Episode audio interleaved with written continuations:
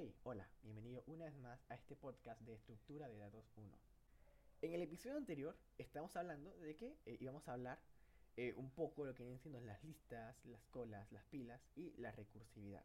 Pero bueno, no te preocupes, anteriormente ya estamos tratando con estructuras de datos, como lo vienen siendo los vectores. Así que bueno, ¿qué son las listas enlazadas? Las listas enlazadas son una estructura eh, lineal que almacena una colección de elementos generalmente llamados nodos.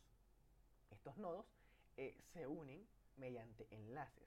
¿vale? Antes de explicar todo esto, vamos a empezar por algo más sencillo que ya conocemos, que son los vectores. Eh, nosotros, para definir un vector, teníamos que darle la cantidad máxima de datos que éste iba a contener. Esto era así porque en la RAM nosotros reservamos todo un bloque de por decirlo así, de espacios, ¿cierto? Si por ejemplo son 50, 50 eh, datos, entonces son 50 espacios en la RAM, pero esos espacios estaban juntos, por ejemplo. Si el vector empezaba, por ejemplo, en la posición 250 de la RAM, el siguiente iba a estar en el 200, eh, bueno, el siguiente elemento iba a estar en el 251, el siguiente, el siguiente iba a estar en el 252 y así sucesivamente. Pero con las listas no pasa lo mismo. Con las listas, estos nodos eh, van a estar distribuidos en la RAM.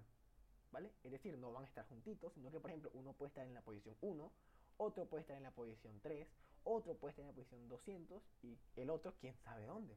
Entonces, estos enlaces nos van a permitir saber dónde se encuentra el siguiente nodo, si es que existe, claro. Si no, pues nos va a apuntar a un valor especial que llamamos null. Entonces, diciendo esto, pues eh, también es importante eh, conocer que eh, nosotros vamos a crear estos tipos de datos, ¿vale? Así como nosotros tenemos los tipos de datos enteros, booleanos, de carácter y tal, nosotros vamos a crear nuestros propios tipos de datos. Y vamos a crear funciones para poder trabajarlos, ¿vale? Esto puede que sea algo eh, que ahora no comprendan, pero cuando empecemos a ver la asignatura ya de fondo, pues eh, van a ver que es supremamente sencillo. Ahora bien, hablando un poco de lo que son las pilas y las colas, son estructuras que podemos decir que son muy similares.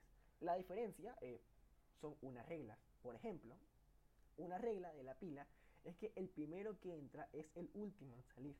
¿vale? Es decir, si yo entro primero, y luego entra otra persona y otra persona y otra persona, yo me quedé en el fondo, lo podemos ver así. Entonces, hasta que no salgan todas esas personas, yo no voy a salir. Por eso se dice que el primero que entra será el primero en salir. Pero el último en salir, disculpen. Ahora bien, las colas, que estaba pensando en las colas. La regla de las colas es que el primero que entra será el primero en salir. Por ejemplo, si, si tú estás haciendo la cola de un banco y tú llegas primero, obviamente te van a atender de primero. Entonces a eso se refiere con esa estructura.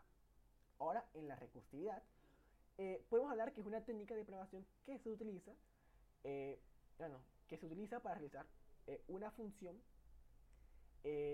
o una tarea que es de una manera bastante curiosa, ¿no? Esa función se llama a sí misma hasta completar dicha tarea. Es algo bastante curioso e interesante.